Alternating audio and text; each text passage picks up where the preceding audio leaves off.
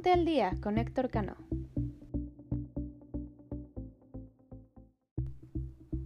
Ponte al día, episodio número uno con Héctor Cano, espacio que le da la bienvenida, espacio acústico en donde usted tendrá información en el plano general de México, no solamente con objetividad, sino con veracidad y transparencia para que al final tenga una mejor visión de lo que ocurre en los hechos en el plano nacional. De esta manera, le invito a que participe. ¡Arrancamos!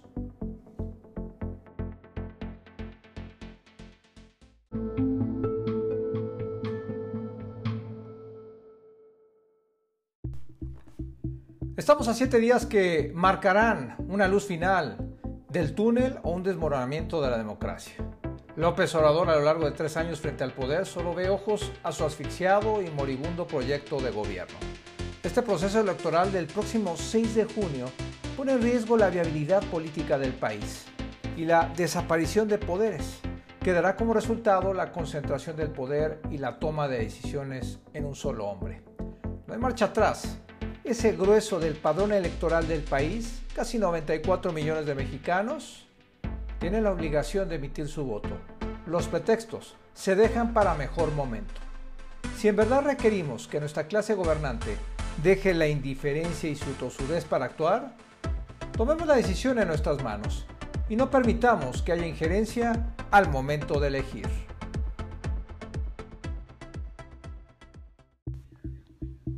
Síguenos a través de Twitter, arroba canitus y Facebook como Héctor Cano Ponte al Día.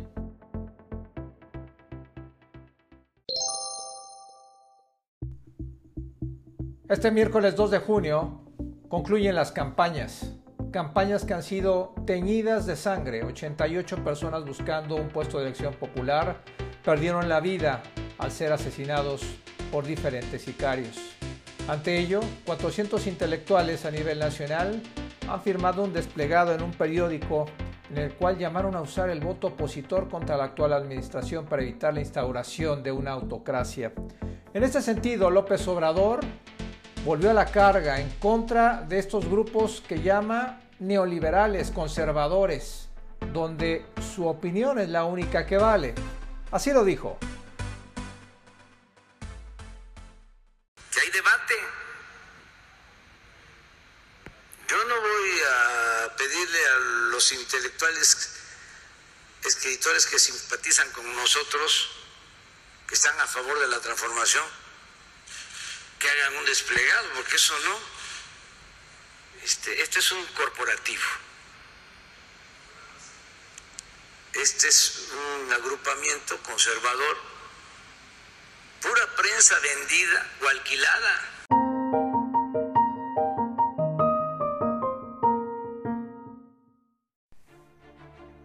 A un año con dos meses de que esta crisis sanitaria ha impactado a nivel global, México no es excepción. Luego de una encuesta arrojada por el Instituto Nacional de Estadística y Geografía, el INEGI, dio a conocer cifras alarmantes.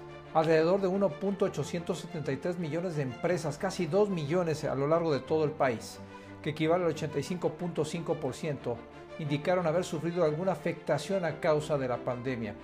El principal impacto que tuvieron las empresas fue la disminución de ingresos, obviedad, 74%, seguido de una baja en la demanda del 50% y la escasez de insumos a un 30%. Además, el 16.6% aplicó cierres temporales o paros técnicos.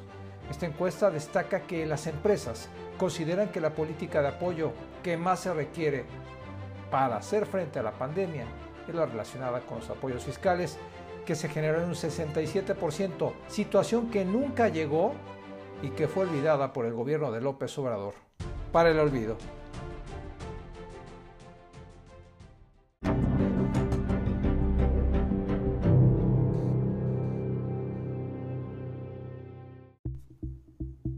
¿Recuerdan el avión presidencial que adquirió el gobierno de Enrique Peña Nieto y que al momento de que López Obrador tomó el mando del país desechó, ignoró y criticó y que incluso mandó un hangar a California que le costó millones de pesos al erario público y que decir de esa famosa y controversial polémica para crear cachitos para que los mexicanos entraran a un premio de la lotería, ya tiene una causa noble. Esto lo dio a conocer el propio titular de Hacienda, Arturo Herrera, que como objetivo tendrá trasladar a todos los participantes, atletas mexicanos, a los Juegos Olímpicos de Tokio, Japón. El mantenimiento es carísimo. No dio cifras. Esto es lo que dijo Herrera.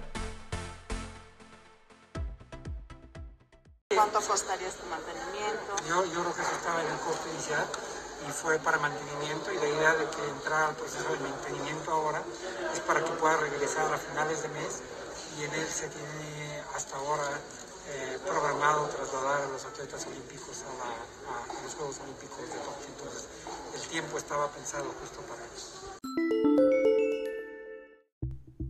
Quienes dicen no el regreso a clases de manera presencial son los alumnos del Instituto Politécnico Nacional quienes no regresarán a clases presenciales, por lo que el semestre actual 2021-2022 se concluirá en la modalidad no presencial. Así lo dio a conocer el instituto a través de un desplegado. La autoridad detalló que los estudiantes de los niveles medio superior y posgrado, además del personal de apoyo, sí podrán usar las instalaciones de manera voluntaria quienes sí reanudarán sus actividades presenciales a partir del próximo 7 de junio son los trabajadores que llevan a cabo actividades directivas, administrativas y de apoyo a la docencia.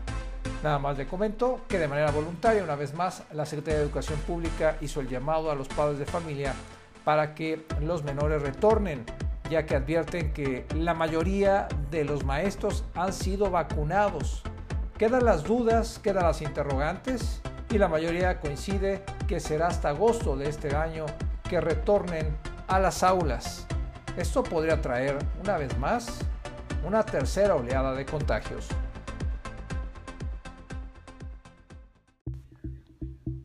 Síguenos a través de Twitter, arroba Canitus y Facebook como Héctor Cano Ponte al Día.